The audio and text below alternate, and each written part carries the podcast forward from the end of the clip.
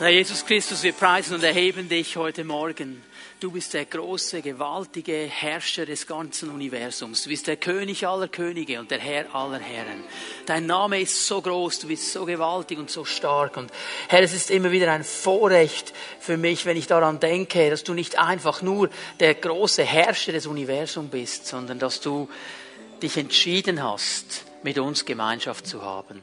Dass du dich entschieden hast, in unserer Mitte zu sein, wenn wir zusammenkommen, in deinem Namen. Und ich danke dir, Herr, dass du hier bist und dass du Menschen berühren wirst heute Morgen. Herr, ich danke dir, dass du hier bist und dass du Hoffnung gibst, wo keine Hoffnung mehr ist.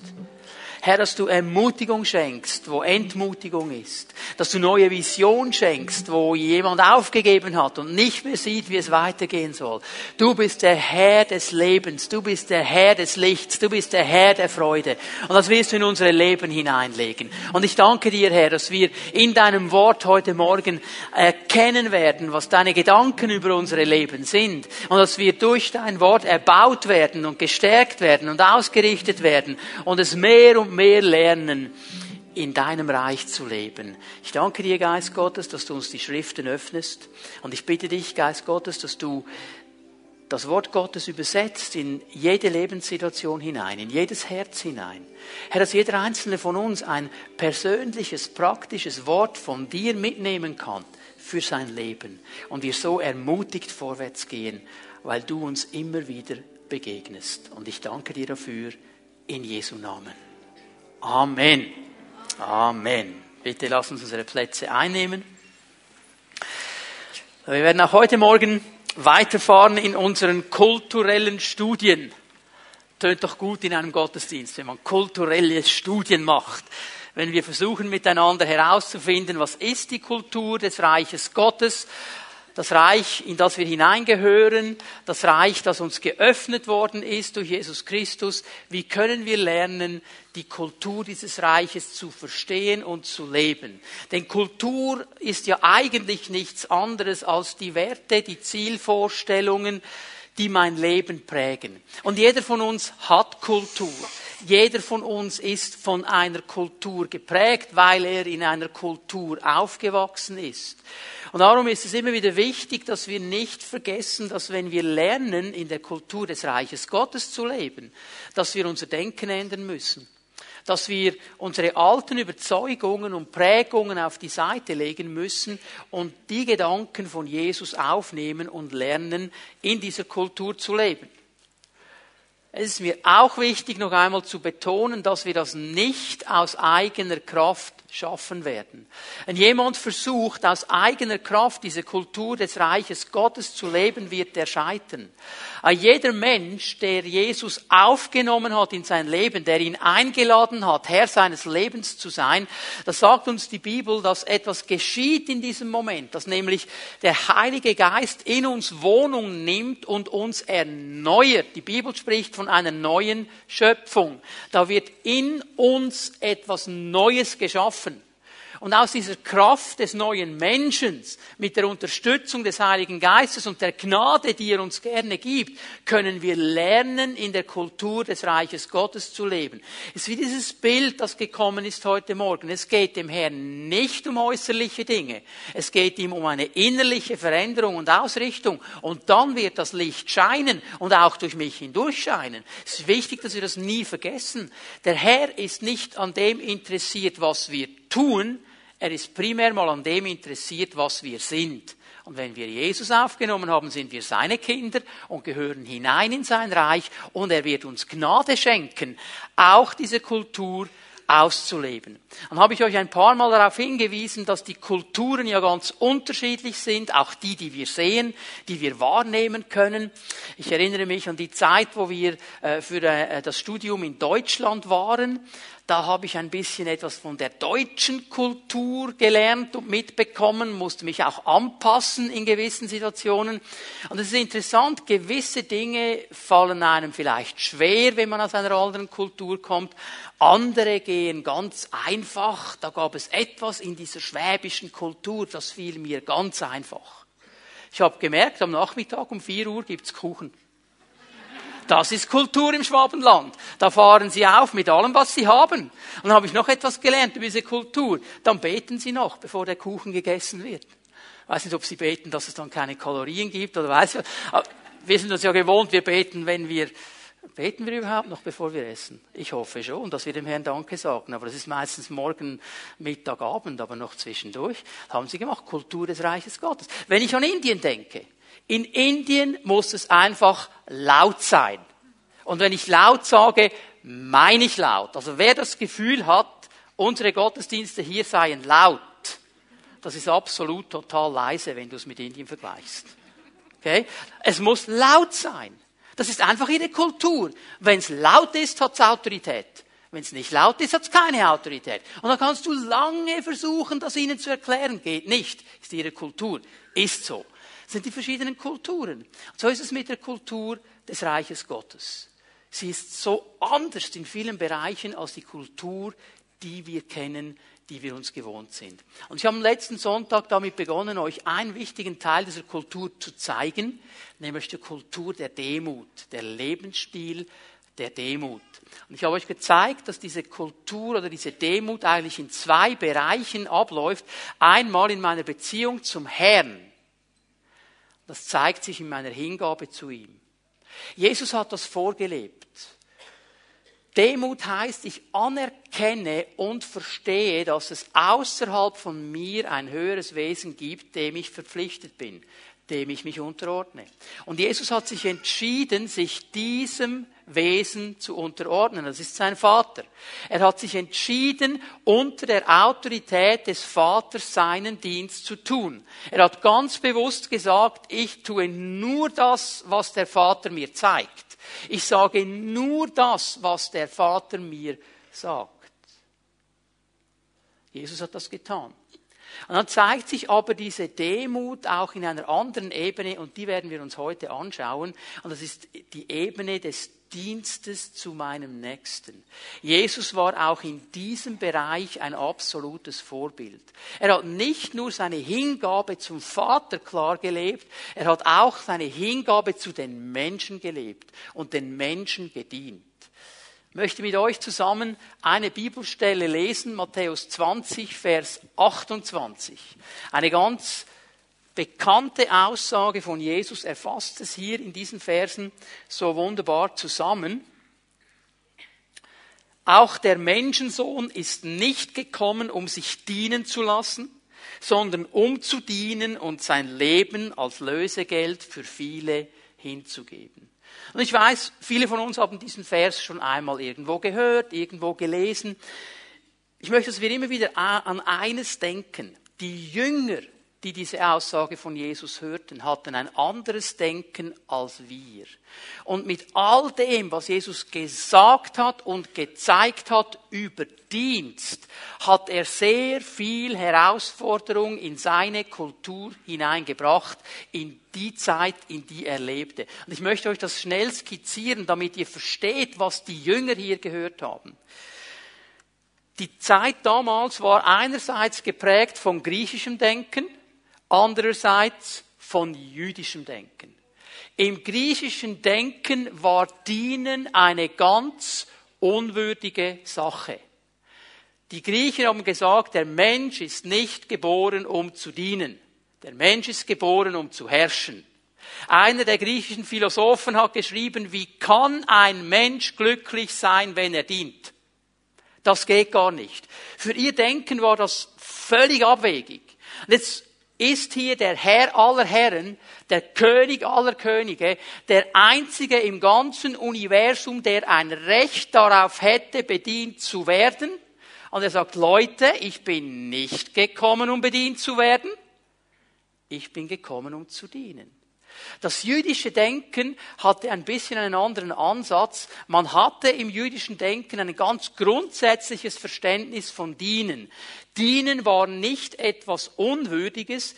Dienen war im jüdischen Denken aus diesem Gebot gegeben, schon im Alten Testament, du sollst deinen Nächsten lieben wie dich selbst. Das hat Gott sehr früh durch Mose in sein Volk hineingelebt. Und den, im Judentum war es klar, dass es eine gute Sache war, einem König zu dienen und auch den Menschen im Auftrag dieses Königs zu dienen.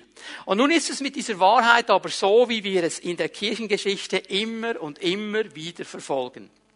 Eine Wahrheit wird hineingelegt. Das Volk Gottes nimmt diese Wahrheit auf, versteht sie, fängt sie an umzusetzen, aber im Laufe der Zeit verliert dieses Gesetz oder dieses Wort oder dieses Gebot, wie immer du das nennen willst, seine Kraft. Weil dann gewisse Leute kommen und anfangen, das ein bisschen auszutarieren, ein bisschen andere Dinge zu tun. Und je mehr sich das Judentum entwickelt hat, je stärker die Pharisäer wurden, kam plötzlich ein neuer Gedanke zu diesem ganz grundsätzlichen Verständnis, ich soll meinem Nächsten dienen. Dass die Pharisäer nämlich den Gedanken hineingespielt haben, ja, es gibt aber Gerechte und Ungerechte dem Gerechten zu dienen ist schon in Ordnung, aber dem Ungerechten nicht. Und sie haben mit diesem kleinen Zusatz angefangen, das Gesetz Gottes wie abzuschneiden. Sie haben es in gewissen Bereichen wie außer Kraft gesetzt. Es ist nicht interessant übrigens, dass Jesus in der Bergpredigt, ich habe euch darauf hingewiesen, die Bergpredigt Matthäus 5 bis Matthäus 7 ist eigentlich die Magna Charta des Reiches Gottes. Es ist eigentlich da, wo Kultur des Reiches Gottes beschrieben ist. Und im fünften Kapitel sagt Jesus immer wieder, den Alten wurde gesagt, das heißt im alten Bund war es so, ich aber sage euch. Und dann sagt er etwas ganz Interessantes. Und das war ein Tritt ans Schienbein der Pharisäer lässt Gott nicht die Sonne aufgehen über Gerechte und Ungerechte, über Gute und Böse? Lässt er es nicht regnen über Gerechte und Ungerechte? Und er sagt ihnen eigentlich, hört doch auf, diese Unterschiede zu machen und einfach nach eurer Pfeife dann zu gehen. Darum hat er das Gleichnis gebracht des barmherzigen Samariters. Das war der ganze Punkt. Also sie haben hier dieses Gesetz eigentlich angefangen aufzulösen. Und Jesus wollte das wieder ganz klar in die Mitte nehmen. Mit diesem Denken kam ein zweites dazu, dass man den Dienst am nächsten nicht mehr als Hingabe und als Opfer zu Gott sah, sondern als etwas, das einem Gerechtigkeit vor Gott gibt. Also Werkgerechtigkeit. Die Pharisäer waren sehr stark darin. Ja, ich diene, ich diene dem Gerechten, das heißt, ich bekomme Gerechtigkeit vor Gott. Ich stehe gut da. Und daraus entstand ein einfacher Schluss. Dem Ungerechten, dem Unwürdigen wird nicht gedient. Und jetzt kommt Jesus. Und er sagt, der Menschensohn ist nicht gekommen, dass er bedient wird, sondern zu dienen und sein Leben zu geben als Lösegeld für die Gerechten, für die Würdigen. Hm. Er hat das völlig aufgelöst. Das haben die Jünger gehört. Und noch etwas weiteres haben sie gehört. Ich möchte euch den Zusammenhang hier schnell zeigen. Und lasst uns nie vergessen, Jesus hat gesagt, ich bin von Herzen demütig. Aber er spricht über Demut. Johannes und Jakobus. Jetzt kannst du schnell raufgehen zu Matthäus 20, Vers 20 die kamen mit ihrer Mutter zu Jesus. Und sie sagten, hey, äh, wir haben da ein ganz besonderes Anliegen. Wir haben einen ganz besonderen Wunsch. Wenn du dann kommst in deinem Reich, Sie haben sogar noch Mami mitgenommen, um das noch ein bisschen mehr zu unterstützen.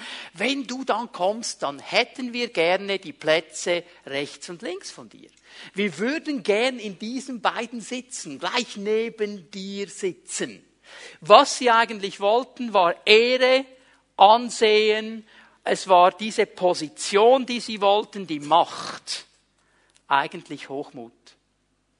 Und dem Hochmütigen widersteht Gott. Das haben wir am letzten Sonntag schon gesehen. Sie wollten diese beiden Plätze. Und auch damals haben alle gewusst, das waren die beiden absoluten Ehrenplätze in jedem Reich in jedem Reich, das man kannte, die beiden Plätze, rechts und links des Herrschers, das waren die absoluten Ehrenplätze. Da saßen die absoluten Topshots. Da saßen die wichtigsten Menschen in der Regierung. Und diese beiden Jünger waren getrieben von Stolz, nicht von Demut. Wenn sie nämlich von Demut getrieben werden, hätten sie gesagt, okay Herr, wir wissen, wir werden einen Platz haben in deinem Reich und wir werden den nehmen, den du uns gibst, weil das ist das Beste für uns. Sie wollten die Besten. Und jetzt fängt Jesus an, auf das einzugehen. Und er sagt ihnen, lesen mal Vers 25, Matthäus 20, Vers 25, da rief Jesus sie alle zusammen und sagte, ihr wisst, dass die Herrscher über die Völker sich als ihre Herren aufführen, dass die Völker die Macht der Großen zu spüren bekommen. Bei euch soll es nicht so sein. Er weist sie hin auf den Unterschied zwischen dem Reich der Welt und dem Reich Gottes. Und er sagt, Leute, im Reich der Welt ist eine völlig andere Kultur als in meinem Reich. Er belehrt sie über die Kultur des Reiches Gottes. In meinem Reich, und das ist das nächste, was er sagt, wenn wir Vers 26 weiterlesen, im Gegenteil, wer unter euch groß werden will, soll den anderen dienen. Wer unter euch der Erste sein will, soll zum Dienst an den anderen bereit sein. Jesus betont hier, die Kultur des Reiches Gottes besteht nicht darin, sich zu erhöhen, besteht nicht darin, die besten Plätze zu wollen, sondern es besteht darin, sich zu erniedrigen und allen zu dienen. Lebensstil der Demut. Und er selber geht voran. Das ist am Vers 28. Er sagt nicht, ihr sollt das tun, er sagt, ich bin euch vorangegangen. Ich, der Menschensohn, der alles Recht hätte, bedient zu werden. Ich bin euch vorangegangen. Und ich habe mein Leben gegeben in der Dienst, im Dienst für meinen Nächsten. Und jetzt fällt mir hier etwas Interessantes auf. In all diesen Versen drin, die wir gelesen haben, braucht Jesus ein Wort, um Dienst zu beschreiben. Im Neuen Testament gibt es vier verschiedene griechische Worte, um Dienst zu beschreiben. Er braucht immer nur eines, und es ist das bekannteste dieser vier Worte, das wir in unserer Sprache auch sehr gut kennen. Es ist das Wort Diakonie. In all diesen Versen drin, wenn er vom Dienen spricht, spricht er von Diakonie. Und weil wir auch in unserer Zeit diesen Begriff so gut kennen, müssen wir jetzt genau hinschauen und herausschälen, was meint denn Jesus, wenn er von Diakonie spricht weil wir so viele Bilder haben. Ich meine, wenn wir Diakonie sagen, ich weiß nicht, wie viele Leute, du kannst die Hände runter lassen, aber ich weiß nicht, wie viele Leute, als ich Diakonie gesagt habe, haben sofort Diakonisse gesehen mit dem weißen Häubchen. Ja, das ist das Bild. Also die dient dann am Krankenbett und die armen Kranken, die können zu ihr, sie geht zu den Kranken und zu den Armen. Das ist das Bild der Diakonie, das wir sofort haben. So sind wir geprägt. Es ist wie ein Filter und dann lesen wir die Bibel und lesen etwas und sehen nur dieses Bild und das kommt zu kurz. Wir wollen miteinander in einem ersten Punkt heute Morgen mal die Bedeutung der Diakonie im Neuen Testament uns anschauen, damit wir verstehen, von was spricht Jesus. Wenn er sagt, die Kultur des Reiches Gottes, der Lebensstil Ziel der Demut ist, dass wir dienen in dieser Diakonie, dann müssen wir ja wissen, was genau er von uns will. Noch einmal, in der westlichen Welt ist Diakonie sehr stark praktischer sozialer Dienst. Und das ist richtig und wichtig, aber einseitig. Es ist nur ein Teil des ganzen Begriffes der Diakonie. Es ist ein viel breiterer Begriff, im Neuen Testament. Ich gebe euch mal die beiden wichtigsten Worte. Das ist das Hauptwort Diakonia. Diakonia bedeutet Dienst, bedeutet auch ein Amt in der Gemeinde, bedeutet Versorgung, bedeutet bedienen, bedeutet etwas beitragen zum Wohl aller. Und die Bibelkenner unter uns, die sind natürlich schon in ihrem Geist abgewandert zu Apostelgeschichte 6, da werden wir dann gleich auch hingehen miteinander, wo die ersten Diakone berufen worden sind. Als Kellner am Tisch. Die sollten kellnen. Und mir ist etwas ganz neu aufgegangen diese Woche und das hat mich auch herausgefordert. Ähm, dieses Wort Diakonie bedeutet viel mehr als einfach nur Kellner zu sein. Also den Teller zu nehmen und an den Tisch zu bringen. Es ist eigentlich ein Bild für die ganzheitliche Versorgung. Also Diakonie bedeutet, ich überlege mir von Anfang an, wie viele Leute sind da? Was muss ich einkaufen? Was muss ich organisieren? Wie muss ich es vorbereiten? Und wie kann ich es ihnen dann bringen, dass es ihnen dient? Also ein ganzer Prozess der Versorgung. Und jetzt ein Wort an die Ehemänner und Väter, die hier sind. Mir wurde neu bewusst, dass wir die Diakone unserer Familien sind. Wieso ruft jetzt niemand Amen? Wir haben von Gott einen Auftrag, die Versorgung für unsere Familien sicherzustellen. Das ist göttlicher Auftrag. Wir sind Diakone in unserer Familie. Und ich möchte, dass wir verstehen, dass es eine Verantwortung ist und eine riesige Herausforderung, aber auch einen Riesensegen, wenn wir diesen Dienst nämlich ernst nehmen. So viele Leute rennen herum und sie sind Diakone für alle und vergessen ihre eigenen Familien. Männer, wir sind Diakone unserer Familien. Es ist unsere Aufgabe, sicherzustellen, dass die Versorgung in allen Bereichen läuft. Der Begriff von Diakonie. Diakoneo, das Verb, dienen, sich um etwas kümmern. Dia, durch, Konis, Staub.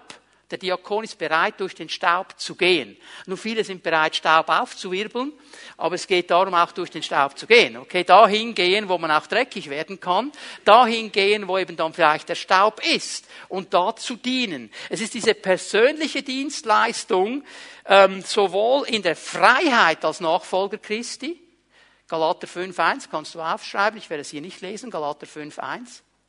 Diese persönliche Dienstleistung, die Diakonie, ist in der Freiheit als Nachfolger Christi. Ich habe die Freiheit, das zu tun.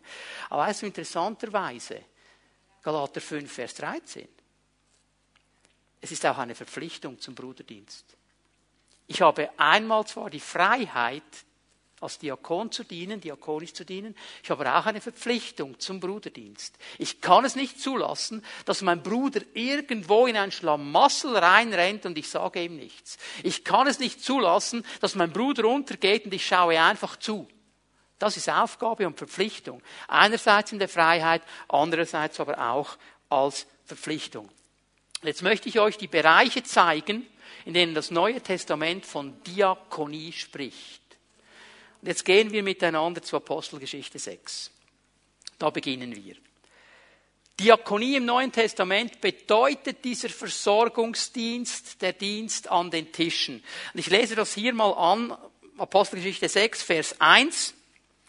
Die Zahl der Jünger wuchs unaufhörlich. Allerdings wurden in dieser Zeit auch Klagen innerhalb der Gemeinde laut, und zwar von Seiten der Jünger, die aus griechischsprachigen Ländern stammten. Sie waren der Meinung, dass ihre Witwen bei der täglichen Versorgung mit Lebensmitteln benachteiligt wurden und beschwerten sich darüber bei den einheimischen Jüngern. So, da gab es ein Problem. Ist die Gemeindewachstum ist eine schöne Sache, bringt aber auch Probleme. Nur weil die Gemeinde gewachsen ist, kam es zu diesem Problem. Jetzt gab es einen Engpass offensichtlich in der Versorgung. Und die Griechen haben das gemerkt und die haben gesagt, das geht wieder nur gegen die Griechen und sie fangen an, Radau zu machen und wie in jeder Gemeinde damals und heute, die Gemeindeleitung wird das hören. Wie reagiert sie? Vers 2. Da beriefen die Zwölf. Die Zwölf in der Apostelgeschichte ist ein stehender Begriff für die Gemeindeleitung. Okay? Die zwölf Apostel haben die Gemeinde geleitet, zusammen mit anderen. Die Zwölf beriefen eine Versammlung aller Jünger ein und erklärten, es wäre nicht gut, wenn wir Apostel uns persönlich um den Dienst der Verteilung der Lebensmittel kümmern müssten. Jetzt mache ich eine Pause. Jetzt denken die einen, ja, typisch, oder? Die da oben wieder die machen sich doch die Hände nicht schmutzig. Jetzt schicken sie wieder die anderen. Also wenn die echt demütig werden, diese Protzapostel da oben, dann würden die das machen. Dann würden die das machen. Und wisst ihr, das ist völlig falsche Interpretation, wenn wir das denken. Damals und heute. Warum? Warum haben die Apostel gesagt, wir können das nicht machen? Wollten sie das nicht? Johannes, der Apostel der Liebe, der sofort gerannt ist, wollte der nicht. Schau mal, was jetzt kommt. Er sagt, sie sagt, es wäre falsch, wenn wir das tun würden und darüber die Verkündigung von Gottes Botschaft vernachlässigen würden. Sie haben gesagt, Leute, wir haben einen Auftrag von Gott. Wir haben einen Auftrag, das Wort Gottes zu verkündigen. Ich werde euch dann gleich in einem Moment zeigen, dass das auch Diakonie ist. Wir haben einen Auftrag, das Wort Gottes zu verkündigen. Das ist unsere Hauptaufgabe. Und wir werden jetzt alles daran setzen, dass wir dieses Problem lösen. Aber bitteschön nicht wir werden kommen und das tun, sondern, Vers 3, seht euch, liebe Geschwister, in eurer Mitte nach sieben Männern um, die einen guten Ruf haben, mit dem Heiligen Geist erfüllt sind und von Gottes Weisheit und Einsicht bekommen haben. Ihnen wollen wir diese Aufgabe übertragen. Diese Diakonie. Und dann wurden diese sieben Diakone eingesetzt, um diesen Dienst zu tun. Also hier haben wir wirklich das ganz praktische, soziale Dienen, die ganze Versorgungslinie sicherzustellen, dass niemand zu kurz kommt. Ein Bereich von Diakonie. Jetzt gehen wir in den zweiten. Wir lesen gleich einen Vers weiter. Apostelgeschichte 6, Vers 4. Wir selbst aber, sagen die zwölf Apostel, werden uns weiterhin ganz auf das Gebet und auf den Dienst der Verkündigung des Evangeliums konzentrieren. Hier steht im Griechischen folgendes, wir werden uns ganz auf das Gebet und die Diakonie des Wortes ausrichten. Die Diakonie des Wortes. Also mit anderen Worten, Diakonie ist nicht nur das praktische Dienen am Tisch mit diesem sozialen Aspekt, sondern auch die Ausübung der verschiedensten Dienste in der Gemeinde Jesu. Die Predigt des Evangeliums, das Zeugnis geben, ist in Gottes Augen Diakonie.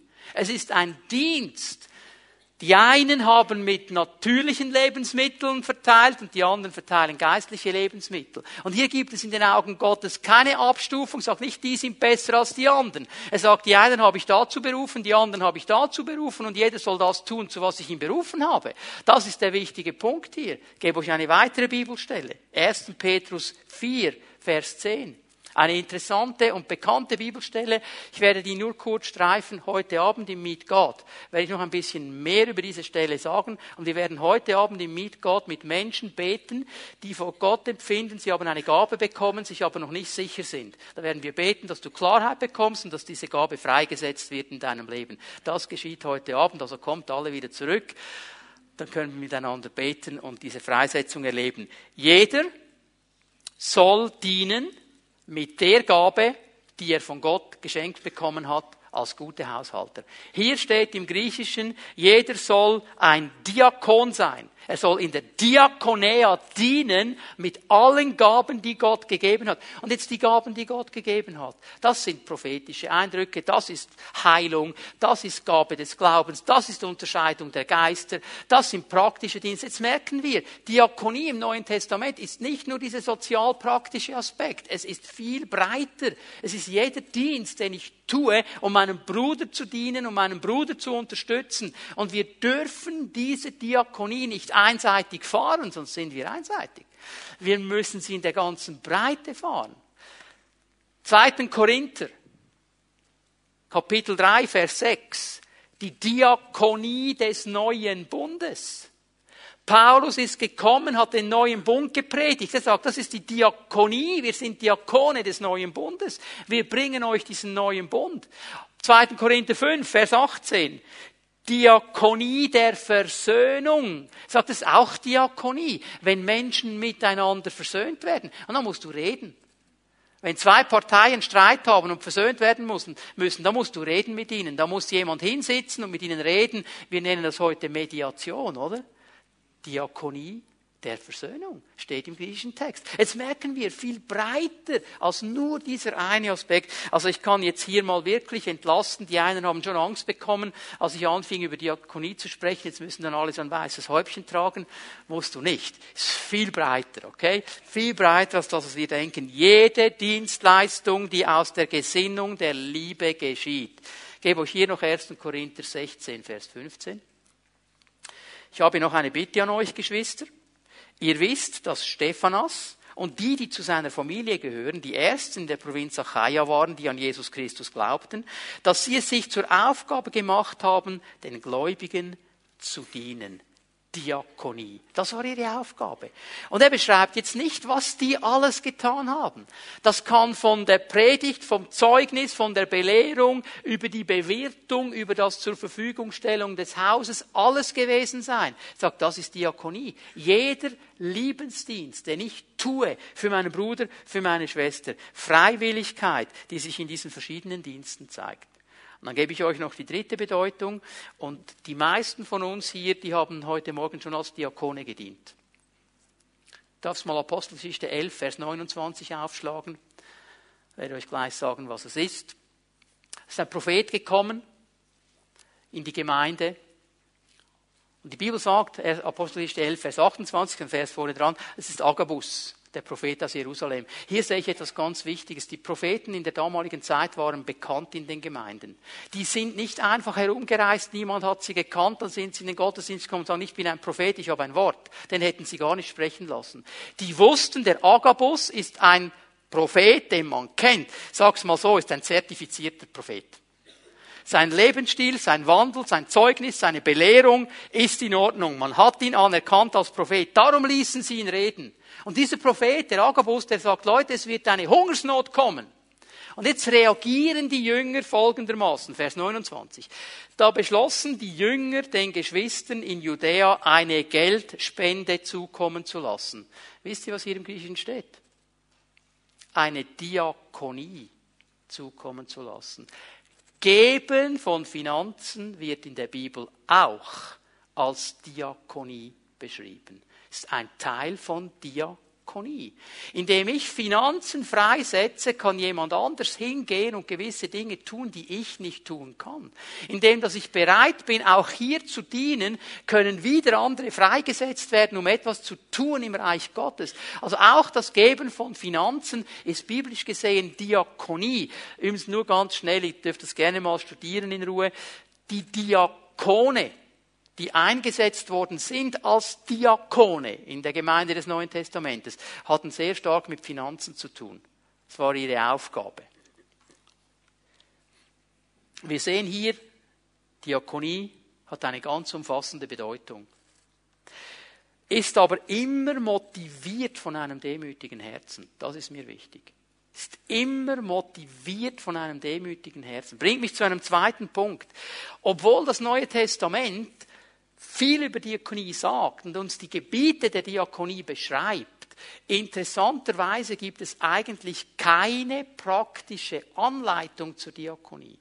Das Neue Testament schweigt darüber, wie wir das dann ganz genau umsetzen sollen. Das sagt es uns nicht. Aber eines wird ganz, ganz breit beschrieben. Der Charakter des Diakons. Das Herz des Diakons, die Haltung des Diakons. Jetzt sind wir wieder bei diesem Eindruck, du kannst äußerlich vieles ankleben. Wie sieht es innerlich aus? Es geht beim Dienst der Diakonie nicht um die äußerlichen Dinge, die ich tue. Ich kann die besten Werke tun, ich kann sozial sein, ich kann weiß ich was tun, mit einer absolut miesen, schlechten, dreckigen Haltung. Alle haben das Gefühl, boah, macht der gute Dinge. Aber meine Haltung ist total daneben. Das ist nicht das, was die Bibel sucht. Der Herr sucht Diakone, die primär mal in ihrem Herzen Diakone sind, in ihrer Haltung Diakone sind. Und darum ist es interessant, dass immer wieder über den Charakter des Diakons geschrieben wird. Und es sind zwei Dinge, die ich hier herausstellen möchte für heute Morgen. Wir gehen nochmal zurück zur Apostelgeschichte 6, Vers 3. Diakone werden uns hier beschrieben als Menschen mit einem ganz klaren, starken geistlichen Fundament. Ich rufe jetzt euch nochmal in Erinnerung. Es geht hier bei dieser Stelle, Apostelgeschichte 6, wirklich um den praktischen sozialen Dienst. Hier wurden Männer gesucht, die am Tisch bedienen konnten. Wir würden heute sagen Kellner. Und jetzt weiß ich nicht, wenn du dir vorstellst, wenn ich einen Kellner anstellen würde, was müsste der können? Also ich würde den nehmen, der so viele Teller wie möglich tragen kann, damit es schnell geht. Peinlich ist ja immer dann, wenn der Kellner dir die Suppe bringt und da noch sein Daumen drin ist. Und dann sagt er dir noch guten Appetit und du denkst, wo hat er den Daumen vorher gehabt? Ich möchte es eigentlich gar nicht wissen. Oder das würden wir sagen, das wären ja die wichtigen Momente. Was steht jetzt hier drin? Sucht euch, Geschwister, in eurer Mitte sieben Männer die einen guten Ruf haben, mit dem Heiligen Geist erfüllt sind, von Gott Weisheit und Einsicht bekommen haben. Ihnen wollen wir diese Aufgabe übertragen. Also interessanterweise ein ganz anderer Schwerpunkt, als den heute gesetzt wird, wenn man so einen Menschen suchen würde ein geistlicher Schwerpunkt. Wie sieht ihr geistliches Fundament? Die wollten nicht einmal wissen, kann er denn gerade einen Teller tragen? Kann er das überhaupt? Die wollten wissen, was ist das geistliche Fundament? Und wenn ich das ein bisschen herausschäle, einen guten Ruf zu haben. Was bedeutet das? Das sind Menschen, in deren Leben ersichtlich ist, dass sie Jesus nachfolgen. Warum ist es ersichtlich? Nicht, weil sie ein T-Shirt haben, wo drauf steht, I'm a Jesus Freak und eine Kappe und eine Kette und ein Armbändeli, wo Jesus draufsteht. Wir können viele Dinge anziehen und viele Dinge tragen und viele Dinge proklamieren und viele Dinge sagen. Jemand, der einen guten äh, Ruf hat, von dem sieht man, dass er Jesus nachfolgt. Die Leute sehen das und sie merken, okay, der folgt Jesus nach. Wir sehen etwas von Jesus in seinem Leben. Wir sehen etwas von einer geistlichen Ausrichtung. Das ist dieser geistliche Ruf, dieser gute Ruf, den sie haben sollten. Ich gehe davon aus, dass Philippus und Parneas und wie sie alle hießen, vorher schon Diener waren. Ohne dass man es ihnen gesagt hat. Also Abraham hat mich mal gefragt in Indien, wie finde ich Leiter? Wie finde ich Leiter? Was ist, gibt es ein Rezept, Leiter zu finden? Und ich habe ihm gesagt, ja, schau hin. Schau hin. Wer dient, ohne dass du ihm etwas sagen musst? Wer erkennt Dinge und ohne dass man sagen muss, fangen sie an, Dinge zu tun. Ja, wir wollen miteinander essen. Juhui, freuen sich alle Christen oder miteinander Mittagessen. Das ist eine coole Sache und den einen läuft schon das Wasser im Mund zusammen. Wer holt die Tische? Menschen, die eine gute Haltung, ein gutes Herz, denen musst du nicht einen Tritt geben, dass sie die Tische holen. Die merken es, die gehen, die machen es, ohne dass du etwas sagst. Das sind Menschen, da sieht man etwas von Jesus in ihrem Leben. Ohne dass du sie zwingen musst, ohne dass du sie würgen musst. Sie merken es und sie kommen und sie sind da. Einen guten Ruf. Ich glaube, das war der Grund, wieso es gar keine Diskussion gab. Als diese sieben genannt wurden, haben sie gesagt, jawohl, sehen wir. Alles klar. Sieht man in seinem Leben. Haben wir kommen sehen. Guter Mann. Wurde eingesetzt. Aber nicht nur einen guten Ruf, sondern mit dem Heiligen Geist erfüllt. Mit dem Heiligen Geist erfüllt. Es waren auch Menschen, die in der Gemeinschaft mit dem Heiligen Geist lebten. Jetzt denkt daran, das waren nicht einfach nur Menschen, die gerannt sind und gemacht haben und getan haben, dass äußerlich alle sehen, was sie tun. Sie hatten genug Grips und genug Führung des Heiligen Geistes, dass die, die, sie die Impulse aufnahmen des Heiligen Geistes. Und darum am richtigen Ort waren und darum getan haben, was sie tun konnten, aus der Kraft und der Salbung des Heiligen Geistes. Ein Kellner in der Gemeinde muss erfüllt sein mit dem Heiligen Geist, er muss mit dem Heiligen Geist per Du sein und hören vom Heiligen Geist, wie die Dinge laufen. Ganz wichtiges geistliches Fundament muss jeder Diener, muss jeder Diener die waren nicht Diakone, weil sie so edel waren und alles gemacht haben, sondern weil sie erfüllt waren mit dem Heiligen Geist und die richtigen Impulse umgesetzt haben. Heute Morgen habe ich Markus schnell mein Mikrofon in die Hand gegeben, weil ich noch an ein Örtchen musste vor dem ersten Gottesdienst, hat er es fallen lassen. Dann ging er nach hinten zum Mischpult und hat gesagt, schau dir das mal genau an, ob alles in Ordnung ist. Und dann haben sie festgestellt, es hat einen Wackelkontakt. Also wenn er es einfach hingelegt hätte, hätte ich um 9 Uhr Gottesdienst angefangen zu predigen hätte einen Wackelkontakt gehabt und niemand hätte es gehört. Warum hat er das gemacht? Weil er so gut ist, weil er so edel ist, weil er so einen guten Ruf hat. Wisst ihr warum? Ich kenne ihn, wir sind Freunde, ich darf das so sagen. Der Heilige Geist hat ihm einen Impuls gegeben.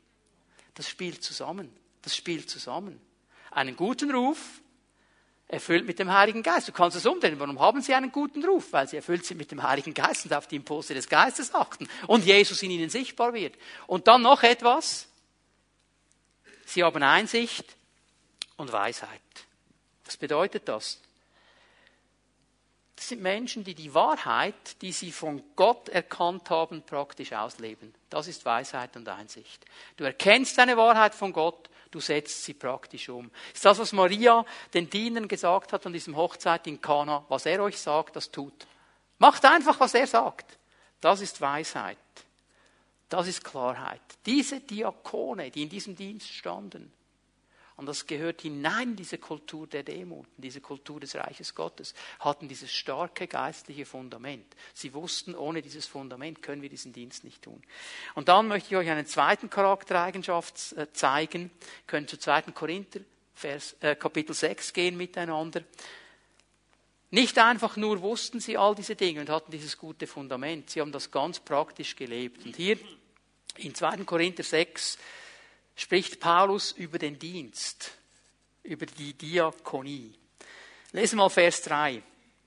2. Korinther 6, Vers 3. Im Übrigen bemühen wir uns so zu leben, dass wir niemand auch nur das geringste Hindernis für den Glauben in den Weg legen.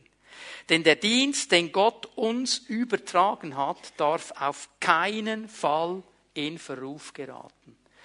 Paulus spricht hier über eine Haltung des Dienstes, dass nicht gelästert werden kann. Er spricht hier über etwas ganz, ganz Wichtiges. Ich habe am letzten Donnerstag im Leitertreffen erwähnt. Ich möchte es hier noch einmal wiederholen. Wir haben in der Gemeinde heute, nicht einfach nur in der Pfimi Bern, ich merke das einfach in der ganzen Gemeindewelt, eine Spannung zwischen Salbung, Begabung und Charakter. Es gibt Menschen, die haben eine Salbung, die haben eine Begabung. Und es ist eine starke Salbung und eine starke Begabung. Und sie dienen mit dieser Salbung und sie dienen mit dieser Begabung und sie dienen im Segen. Aber sie vergessen, ob aller Salbung, ob allen Gaben ihren Charakter zu entwickeln. Sie sind nur stark auf diesem Bereich der Salbung und der Gaben, die sie von Gott haben. Sie entwickeln aber ihr Leben in der Heiligung nicht. Ihr Leben in der Heiligkeit. Ihr Leben im Charakter. Und das wird zu einem Schiffbruch führen. Das wird nicht funktionieren. Wir können nicht einfach nur auf der Salbung surfen. Das wird nicht funktionieren. Wir brauchen Salbung und Charakter. Wir brauchen beides. Und davon spricht er. Davon spricht er. Wie viele Dinge sind geschehen im Leib Jesu, dass der Dienst in Verruf geraten ist, weil jemand nur auf der Salbung gesurft ist und nebendran hat er gelebt wie ein Heide. Propheten, die starke prophetische Worte gesagt haben, in Heilung gedient haben, wo Menschen geheilt wurden, einer nach dem anderen. Die haben gesagt, wir sind so stark in unserer Salbung, wir sind so stark in unseren Gaben. Keine Gemeinde würde uns ertragen. Wir können nicht in eine Gemeinde gehen als Mitglieder. Wird nicht funktionieren, wir sind viel zu stark. Und dann, über die Jahre kommt heraus, Alkoholiker lebt in homosexuellen Beziehungen. Wenn ich euch den Namen nennen würde, die meisten würden ihn kennen. Das ist nicht vor tausend Jahren geschehen. Das ist in den letzten fünf Jahren geschehen. Weil nur Salbung entwickelt worden ist. Und die war da und die diskutiere ich nicht weg. Aber wir brauchen beides. Und Paulus sagt, ich habe darauf geachtet, dass ich nichts tue, dass der Dienst verlästert wird. Nichts. Das ist mir total wichtig. Ich werde niemandem ein Hindernis sein. Ich werde alles, was an mir liegt, tun, dass der Dienst nicht verlästert wird. Hast du übrigens gesehen? Er sagt nicht, dass Paulus oder Timotheus oder die Diener verlästert werden. Er sagt der Dienst. Der Dienst. Es geht nicht um mich, es geht nicht um ihn, es geht nicht um die Diener, es geht um den Dienst an Gott. Der darf nicht verlästert werden. Ein Diakon versteht das und achtet auf seine Haltung. Und dann kommen wir äh, zu den nächsten Versen. Und ich weiß, das ist absolut unpopulär, was ich jetzt lese in unserer Zeit. Aber es ist mir eigentlich egal. Es ist das Wort Gottes. Und was unpopulär ist, hat trotzdem Gültigkeit. Und darum müssen wir es hören. Vers 4. In allem empfehlen wir uns als Diakone Gottes. In allem empfehlen wir uns als Diakone Gottes. Wenn unbeirrte Standhaftigkeit gefordert ist, wenn wir in Nöten, Bedrängnissen und auswegslose Lagen geraten, wenn wir ausgepeitscht werden, wenn man uns in Gefängnisse wirft, wenn wir uns einer aufgehetzten Menge gegenüber sehen, wenn wir bis zur Erschöpfung arbeiten und wenn wir ohne Schlaf und ohne Essen auskommen müssen. In all diesen Dingen erweisen wir uns als Diakone Gottes. Okay, ich weiß, Vers 5, auspeitschen und so weiter, das erleben wir ja nicht, oder? Zum Glück nicht in unserer Kultur. In dieses Gefängnis werden wir auch nicht so schnell geworfen. Aber was er da oben sagt, ich glaube, da hat er Europa gesehen. In allem empfehlen wir uns, vor allem dann, wenn unbeirrte Standhaftigkeit gefordert ist, wenn Geduld gefordert ist. Weißt du, was mich beschäftigt?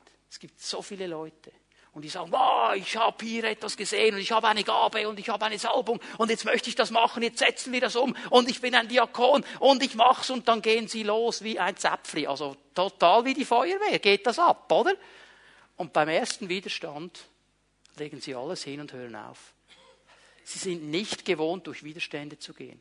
Nicht gewohnt, geduldig zu sein. Nicht gewohnt, auch unter Druck dran zu bleiben. Und Paulus sagt genau dieses Wort hier. Ein Diakon versteht, dass er auch durch schwierige Zeiten hindurchgehen wird und muss, und er bleibt beständig und er bleibt stehen und er bleibt geduldig und er ist nicht wie eine Fahne im Wind, einmal so und einmal so und einmal so und Hauptsache es gibt keinen Druck. Er weiß genau, es wird Druck geben. Wenn wir Gott dienen, wird der Druck kommen, aber Gott wird uns durch jeden Druck hindurchnehmen.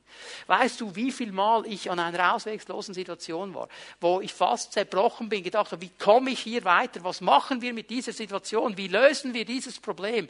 Und ich bin Gott dankbar, dass er mir sehr früh in meinem Dienst gelernt hat zu tun, was die Psalmen sagen. Wirf die Last deines Weges auf den Herrn. Und ich kann euch sagen, es gab Momente, da lag ich stundenlang am Boden. Und ich habe nur eines gemacht in meinem Büro am Boden. Ich habe stundenlang wiederholt, ich werf's auf dich, ich werf's auf dich, ich werf's auf dich, ich werf's auf dich. Es ist nicht meine Last, es ist nicht meine Last, ich bin nur der Diener hier, es ist nicht meine Last. Stundenlang. Wenn jemand zugeschaut hätte, hätte er gedacht, jetzt spinnt er. Aber am Schluss hat mich Gott rausgeführt. Weil eines habe ich gewusst, ich gebe hier nicht auf. Wenn die Frage ist, du oder ich, dann du. Aber ich nicht. Ich bleibe da.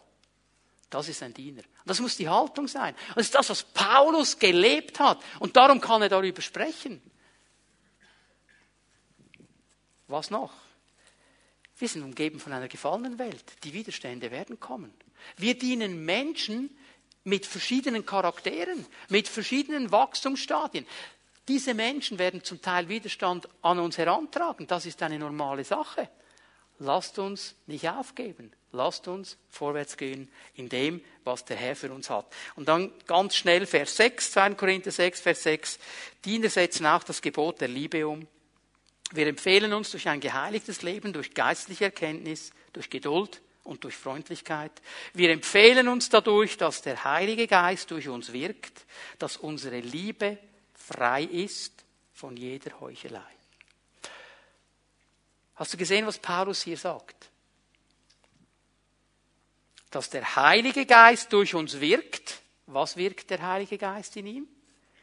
Dass unsere Liebe frei ist von jeder Heuchelei. Paulus hatte nicht einmal für einen Moment die Idee, dass er wüsste, wie Liebe funktioniert. Ich meine, es ist immerhin der, der das hohe Lied der Liebe geschrieben hat. 1. Korinther 13. Aber er wusste ganz genau, ich kann nicht aus mir selber diese Liebe hervorpressen.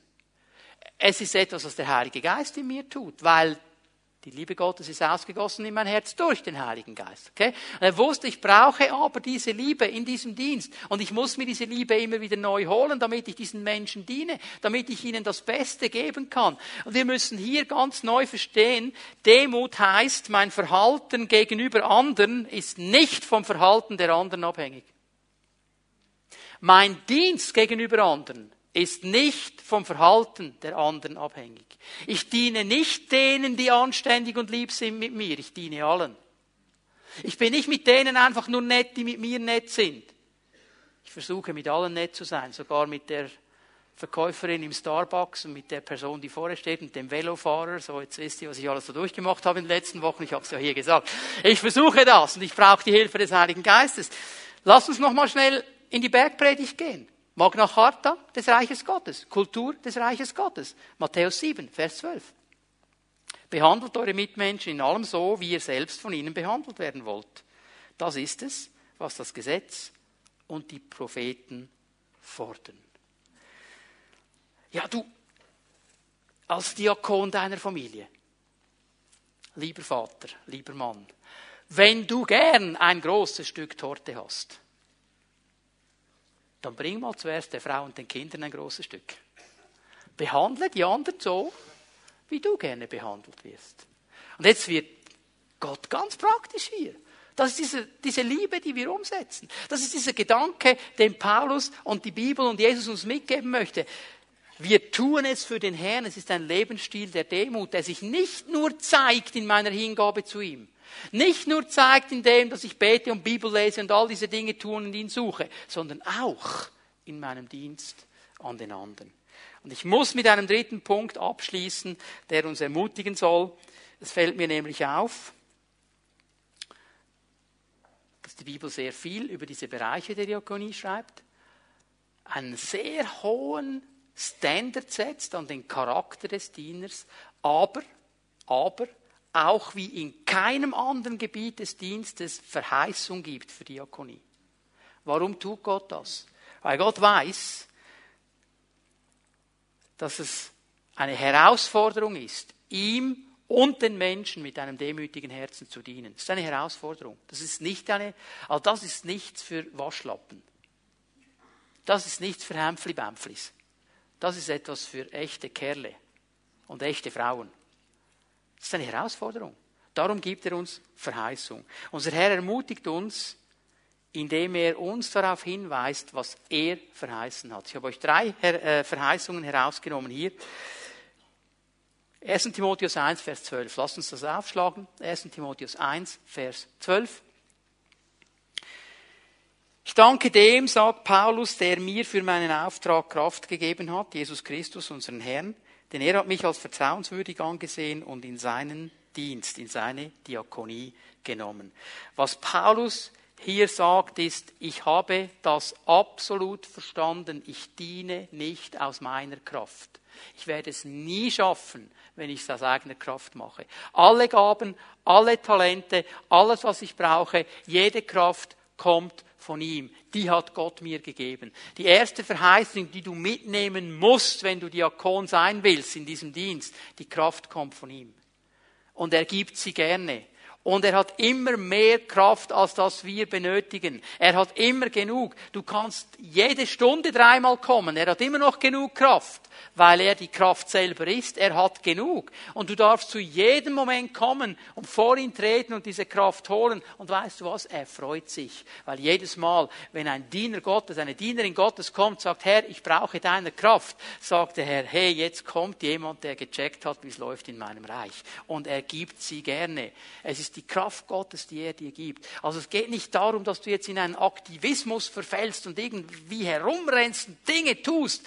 Es geht darum, dass du aus der Kraft, die er dir schon gegeben hat, vorwärts gehen kannst und ein Segen wirst für die Menschen und somit auch für Gott. Johannes 12, Vers 26, eine zweite Verheißung.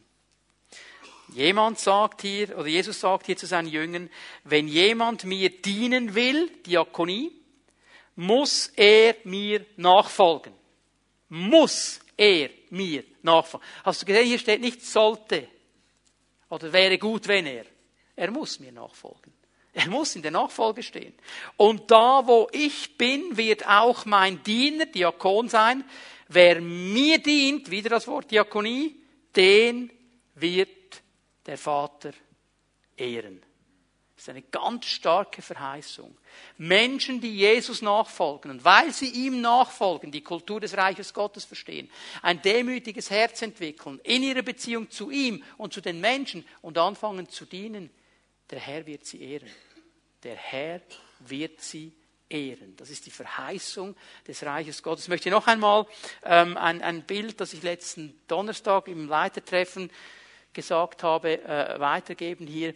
Also so oft sind wir ausgerichtet auf das Lob und die Anerkennung von Menschen. Wir wollen, dass Menschen sehen, was wir tun und die sollen das dann auch sagen und uns auf das Podest heben. Ich möchte es mal so sagen. Lob und Anerkennung von Menschen ist ein Dessert. Ich genieße ihn, wenn es ihn gibt, ich kann aber auch ohne leben. Und das müssen wir verstehen. Genieße den Dessert, wenn es ihn gibt, wenn jemand kommt und dir Lob gibt. Aber wenn du abhängig wirst von diesem Lob, dann hast du verloren und du wirst nicht weitergehen mit deinem Dienst. Aber wenn du verstehst, dass der Herr immer dazu schauen wird, dass du geehrt wirst, wenn er will und wie er will, dann kannst du vorwärts gehen. Es wird immer Widerstände geben. Es wird immer Situationen geben, wo du das Gefühl hast, hey, was geht hier eigentlich ab? Es läuft ja gar nichts. Weißt du, und das ist ein bisschen der Fluch auch der sozialen Medien, die wir heute haben. Wir hören sofort alles, was überall läuft. Und dann bekommst du dann die Mails und die Links und die YouTube-Videos und dann heißt es dann da, ja, da hat einer eine Gemeinde gegründet mit 20 Leuten und zwei Jahre später sind sie schon 7000. Und du denkst, was machen wir eigentlich? Was machen wir eigentlich? Herr, wo bist du eigentlich? Und du kannst völlig in eine Krise hineinrutschen in diesen Dingen, weil du nicht mehr siehst, was der Herr hier tut. Weil es geht ja nicht darum, was er da tut, es geht um das, was er hier tut. Und dass wir da dranbleiben und einfach Jesus nachfolgen. Das tun, was er uns aufträgt und wissen, dann wird Gott uns ehren. Zum richtigen Zeitpunkt, im richtigen Moment, so wie er das haben will. Es hat mich ermutigt, dass Menschen zu mir gekommen sind diese Woche.